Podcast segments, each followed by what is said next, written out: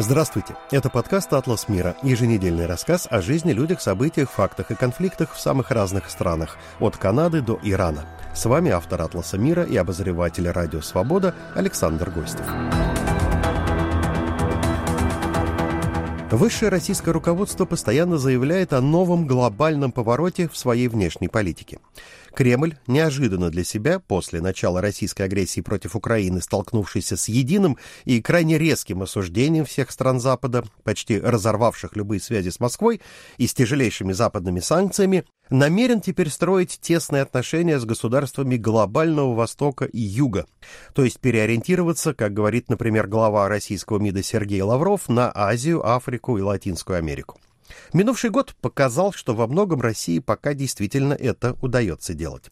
Китай, Индия, Индонезия, Вьетнам, Иран, Турция, ЮАР, Бразилия, Аргентина и почти все страны так называемого Большого Ближнего Востока формально пока не присоединились ни к какому западному давлению на Кремль и не занимают никакую сторону в российско-украинской войне. Однако на деле многие из них ведут себя как минимум дружелюбно в отношении Москвы, и даже в ряде ситуаций как ее прямые союзники. В частности, такую политику проводят ведущие нефтедобывающие страны всего Персидского залива и их собственные зависящие от них союзники. Именно об этом пойдет речь в нашем новом выпуске, который, напоминаю, теперь можно найти и в новом канале в YouTube «Радио Свобода Лайв».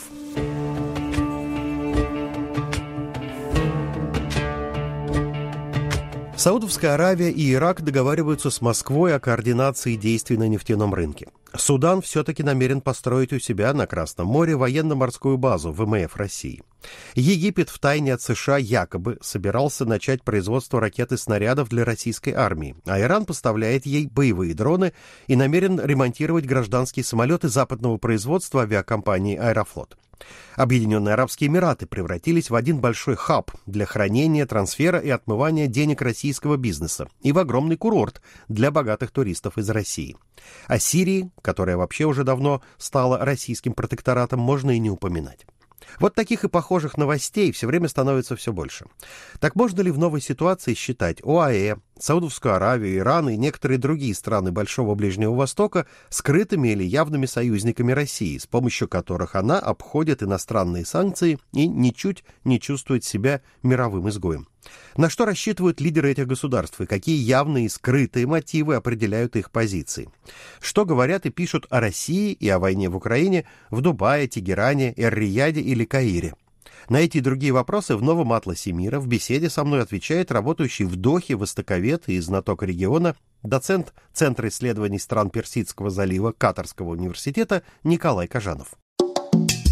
Сейчас, спустя более чем год после начала войны в Украине, можно ли сделать общий вывод, что мусульманские государства Большого Ближнего Востока, при всей их разности, при глубоких разнообразных противоречиях между ними, ничуть не отстранились от России, не присоединились к санкциям против Кремля, и даже наоборот, что со многими этими странами связи и взаимодействие Москвы укрепились? С определенной степенью обобщения, можно так говорить, на уровне таком неформальном, на уровне уровня неофициальных заявлений, а именно практического взаимодействия большинство арабских стран не только не отдалилось от России, ну и в принципе где-то пытаются использовать ситуацию в своих интересах, помогая России обходить санкции, давая приют российским чиновникам, не только, так сказать, тем, кто вот покинул Россию, спасаясь от мобилизации, давая приют российским капиталам и торгуя в том числе и российской нефтью. Ничего такого нельзя сказать, чтобы свидетельствовало о неком охлаждении отношений отношений. Другое дело то, что в официальных заявлениях, да, э, страны могут э, выступать в поддержку Украины, ее территориальной целостности, осуждать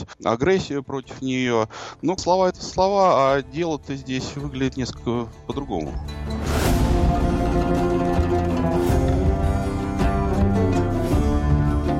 И ведь кроме арабских стран-то есть еще и Иран, но о нем мы поговорим отдельно позднее. Когда мы говорим активизация связи, обычно подразумеваем, да, какие-то торговые сделки, официальные визиты и так далее. Но часто все это просто заметно невооруженным взглядом, то есть в повседневной жизни. Вы сами живете в одной из стран Ближнего Востока, ездите по региону. Что можете сказать? Больше стало ли вот русского мира вокруг? В Объединенных Арабских Эмиратах, например, точно, да, это известно, там русские магазины и рестораны открываются, полно туристов, концерты известных исполнителей проходят и прочее прочее. А вот в вашем Катаре, например, или еще в других каких-то государствах? Ну, я могу привести личный пример. Я живу в таком достаточно тихом уголке Дохи, и возвращаясь в очередной раз из поездки, я не поверил своим глазам прямо под моей квартирой на первом этаже вдруг неожиданно был вывешен большой плакат с надписью на английском «Матрешка». Когда я стал выяснять, оказалось, это магазин русской, украинской выпечки, я так до сих пор и не понял, который должен будет открыться в ближайшее время. То есть даже здесь, вот в этом уголке, присутствие, оно чувствуется. Чувствуется на улицах, стало намного больше русскоговорящих. Чувствуется, в принципе, с точки зрения активизации бизнеса, то есть идет обмен делегациями деловыми. Также видно и по загрузке тех же рейсов. Сейчас вот билеты Москва-Доха достать позже, чем за ну, месяц-полтора, уже невозможно. Загружены все. Конечно, не все люди здесь выходят в Дохи. Основная масса продолжает свое путешествие дальше, но недавно у нас открылся очень дорогой курорт на севере Катара, так называемый Зуляль курорт, который имитирует Мальдивы в чем-то. И, как мне сказали местные, он уже заполнен русскими ну, точнее, приезжими из э, постсоветского пространства и в основном, конечно, из России. А у вас были разговоры с местными о войне России и Украины, в том числе с чиновниками, бизнесменами, в научной среде, где вы вращаетесь? Вот какого мнения они придерживаются? Интересует ли их вообще в целом происходящее? Или, может быть, они подчеркнуто избегают на эти темы говорить? Нет, они не избегают. Интерес к теме большой, как со стороны экспертного сообщества, так и со стороны политиков и простых людей. Но надо понимать, что для них этот конфликт, он а, изначально был непонятен. То есть российское вторжение на Украину, оно было неожиданностью для местного мира. И предысторию здесь, как правило, знали очень плохо. То есть истоки этого конфликта. Поэтому на начальном этапе существовало, как правило, две темы для разговоров. Первая тема – это «а почему это произошло?» А вторая тема, России осуждать не надо, потому что американцы делали то же самое с нами, с регионом, поэтому Россия имеет право что-то делать в зоне своего влияния. А сейчас э, несколько нарратив изменился, повысилась осведомленность, связанная с конфликтом. Естественно, сменились акценты, есть понимание, что Москва выступила первопричиной этого конфликта, и куда больше обеспокоенность вызывает именно последствия его для мировой экономики, ну и для интересов, собственно говоря, стран залива, так как ощущается, конечно, и инфляция, и рост цен. Конечно, в заливе меньше, в остальной части Арабского Востока больше. Ну и, конечно, огромное беспокойство вызывают вопросы, связанные с поставками продовольствия и удобрений. Продовольственная безопасность региона достаточно нестабильна, и э, здесь э, многие именно спрашивают о том, как этот конфликт отразится на э, возможности стран, прежде всего, например, того же Египта, кормить себя.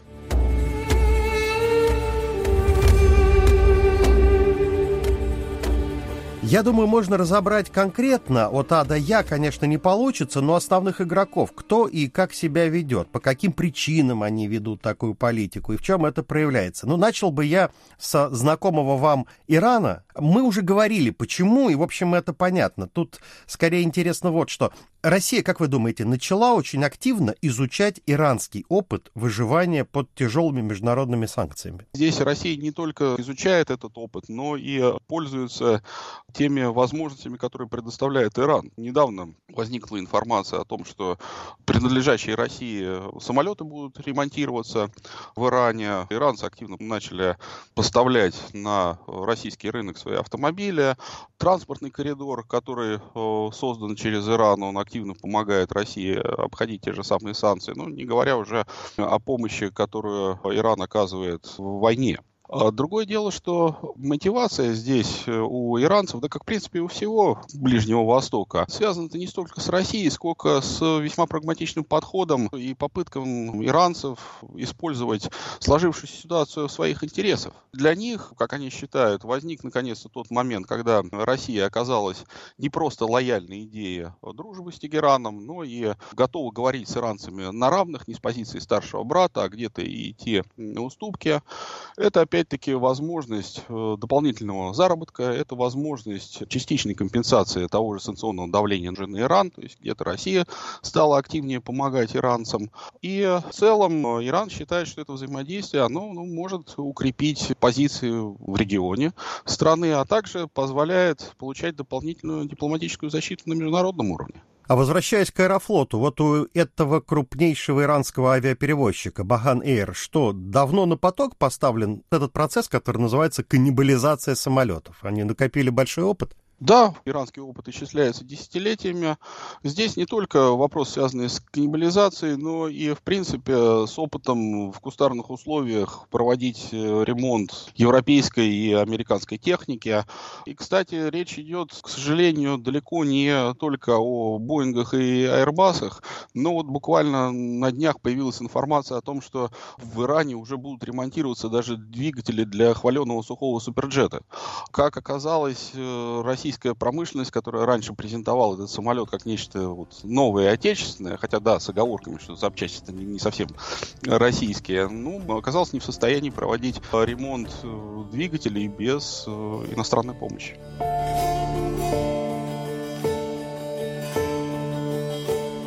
Я еще помню, мы с вами говорили о том, что на самом деле в иранском руководстве существуют как бы две условные неформальные партии. Одна настроена на возобновление ядерной сделки с Западом, критически относится к Москве, а вторая партия Запад люто как раз ненавидит, а в нынешних российских властях э, видит, что называется, таких духовных самышленников.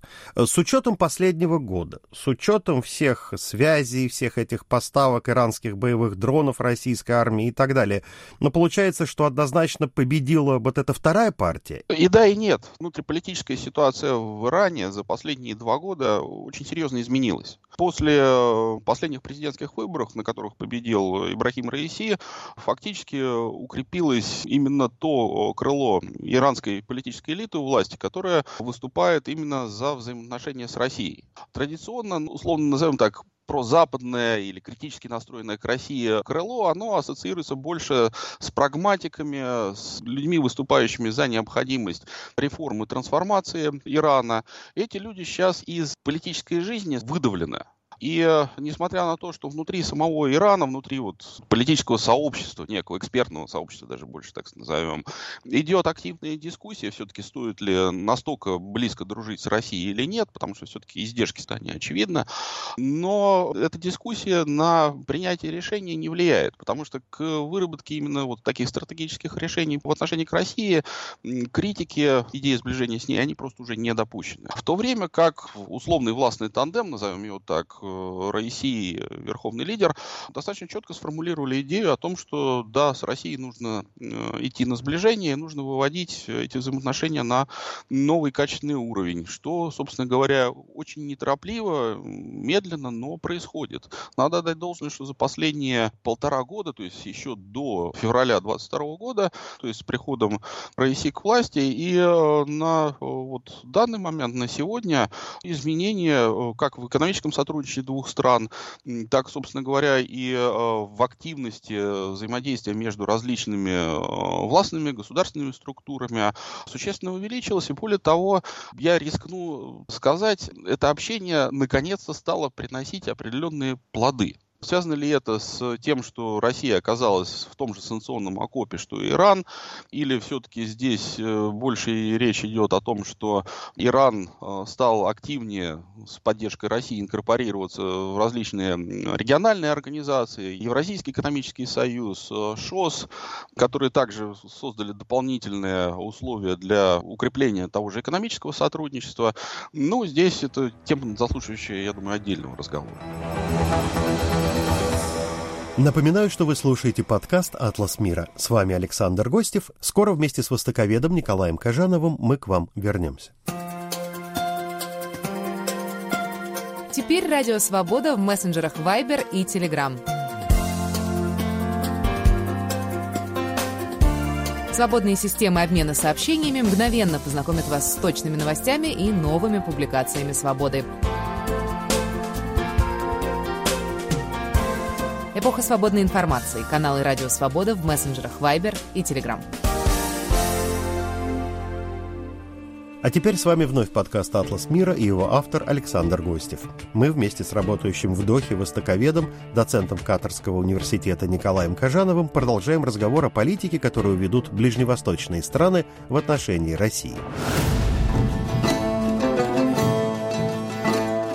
Давайте перейдем к арабским монархиям Персидского, ну или, как, может быть, многие считают правильно говорить, Арабского залива. Что заставляет их держать двери открытыми для российских высших чиновников и крупного бизнеса? Сухой деловой расчет, идеологические и политические какие-то настроения в их собственной среде? Или вообще дело не в России, а скорее в каких-то старых обидах, там, неприязни к США, в целом к Западу? Или вот все вместе, то, что я назвал? Не раньте душу ирониста. Я считаю залив все-таки персидским с исторической точки зрения, а не арабским. Что же касается непосредственно арабских стран Персидского залива, арабских монархий, то здесь вопрос тоже достаточно интересный. Все они в той или иной степени продолжают сотрудничать с Россией. Более того, это вот э, сотрудничество вышло на тот уровень, когда после череды визитов западных делегаций, европейских, э, американских, Европы, Европа и э, США просто ну, практически сдались и сказали, что, ребята, хорошо, сохраняйте взаимодействие с Россией, но только, пожалуйста, не слишком активно помогайте обходить ей санкции и не усиливайте ее военную компоненту. На все остальное мы уже практически готовы закрыть глаза. Конечно, о полном здесь отступлении в этом вопросе США и Европы говорить не приходится. Все-таки периодически закрываются те или иные структуры, которые действительно помогают россиянам обходить санкции. Но в целом, опять-таки, сотрудничество это идет и развивается. Другое дело то, что оно разное в зависимости от страны мы видим явных лидеров в таком взаимодействии с Россией, как э, Объединенные Арабские Эмираты, как Саудовская Аравия. И с другой стороны, мы видим страны, которые все-таки стараются быть ближе к Украине, такие как, э, например, Кувейт или э, Катар. Здесь поведение, опять-таки, вызвано не какими-то сентиментами по отношению к России или к Украине. Здесь я хотел бы сакцентировать, что этот конфликт для арабского мира, он далеко он ни культурно, ни исторически никак не связан с арабским миром, и поэтому отношения здесь именно прагматичные. Что мы можем из нее извлечь? И на этом фоне зачастую подходы-то определяются даже не динамикой там, российско-арабских отношений, а динамикой отношений стран залива с Соединенными Штатами. На данный момент э, идет э, явное разочарование в американской попытке несколько дистанцироваться от региона, ну или, скажем так, оптимизировать американское присутствие в регионе, который стал уже не настолько важен для США как поставщик нефти, и э, это дистанцирование или оптимизация э, создает устойчивое ощущение у тех же арабских монархий, что их в чем-то предали. И э, вывод делается следующий, что раз мы не можем полностью положиться на США, как это было раньше, хотя Америка остается нашим ведущим партнером, мы будем диверсифицировать наши взаимоотношения. Вот есть Россия, которая, несмотря ни на что, продолжает противостоять Западу. Вот есть Китай. Связи с ними позволят позволят где-то, так сказать, нам ощущать себя более увереннее, более устойчивее. Другое дело то, что и даже в этой системе координат некоторые страны находятся чуть ближе к России и Китаю, другие, как, например, Катар, стараются использовать ситуацию, чтобы все-таки переубедить американцев, показать свою значимость и как бы сблизиться с ними за счет более активной поддержки Украины и украинской стороны.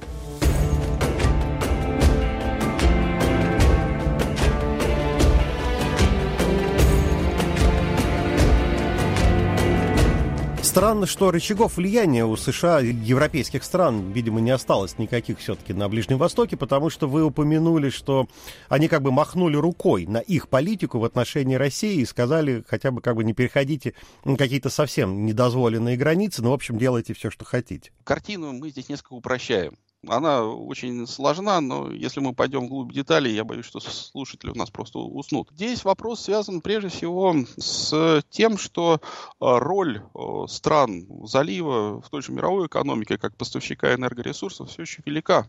И те же США, хоть и не опираются на поставки из региона, они прекрасно понимают, что в руках местных стран есть инструментарий, который позволяет э, изменить, опять-таки, ситуацию на нефтяном рынке. Ну, если не изменить, то повлиять. Эти страны являются важными игроками внутри ближневосточного региона. Необходимо в чем-то сделать уступки и закрывать глаза на них, если мы уже не хотим быть настолько вовлеченными в региональные дела, насколько э, были ранее. Кроме того, э, со стороны самих арабских монархий Персидского залива все больше и больше растет самосознание себя как некой независимой единицы.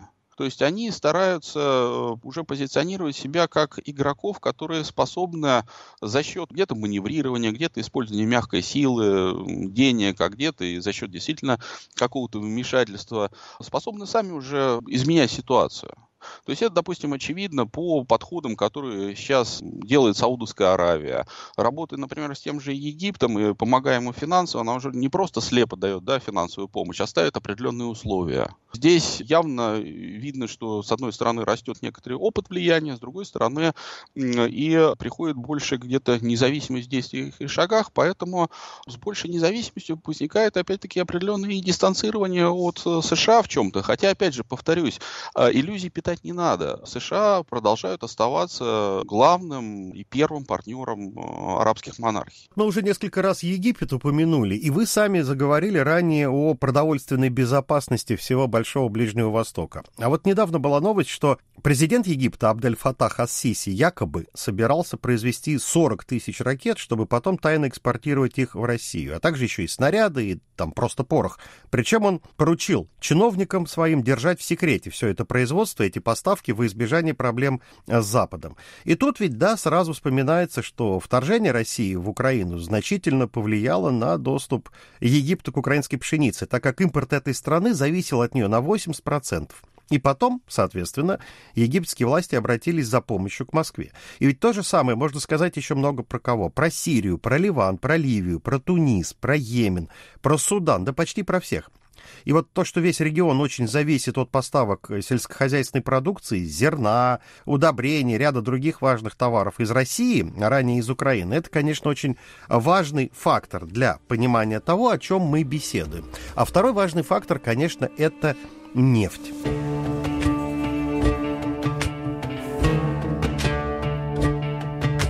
То, что Саудовская Аравия и Иран наконец наладили отношения при посредничестве Китая. А говорят, кстати, что негласно и косвенно, но и при посредничестве России.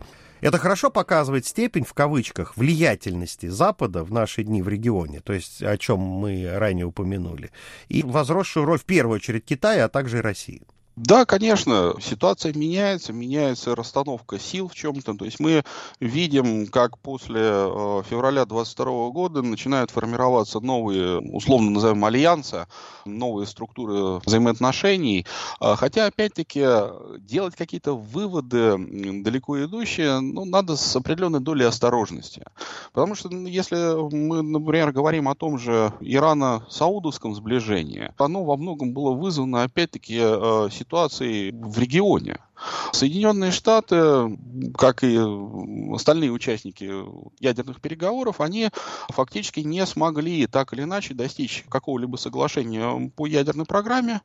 Как э, итог, в регионе активно говорят о возможном там, прямом или косвенном столкновении э, Ирана и Израиля, э, что уже в свою очередь заставляет волноваться те же арабские монархии Персидского залива, потому что они помнят, что в случае нарастания такого вот напряжения напряжения в треугольнике США, Израиль, э, Иран, иранцы, как правило, начинают использовать э, арабские монархии как возможность оказания давления опосредованного на Вашингтон через э, устраивание руками своих прокси всякие неприятности для местной экономической инфраструктуры, в первую очередь нефтяной. И, конечно, они хотели бы отстраниться и дистанцироваться от этого конфликта. Как итог, возникло это соглашение, где Китай Китай выступил ну, наиболее удобным посредником, потому что, опять-таки, как я уже говорил в начале, есть формальная и неформальная часть взаимоотношений с Россией. То есть э, на практике идет сотрудничество,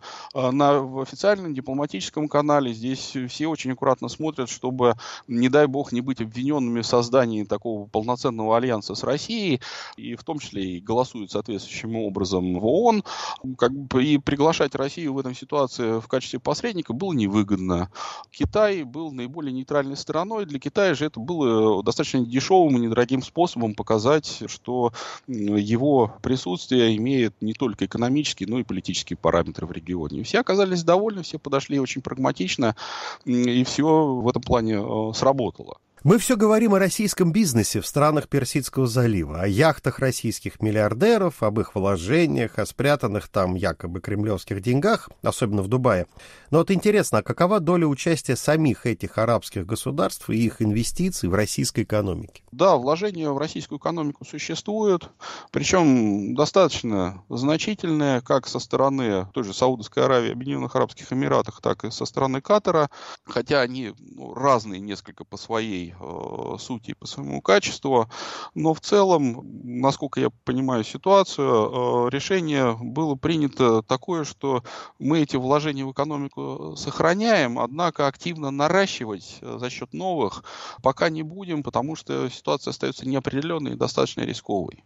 То есть э, здесь э, говорить о том, что арабские деньги потекут большим потоком э, в Россию, не приходится. Поток этот есть, ручеек, точнее, этот есть, но в полноводную реку он едва ли перейдет. Руководители стран, арабских монархий Персидского залива, они достаточно прагматичны.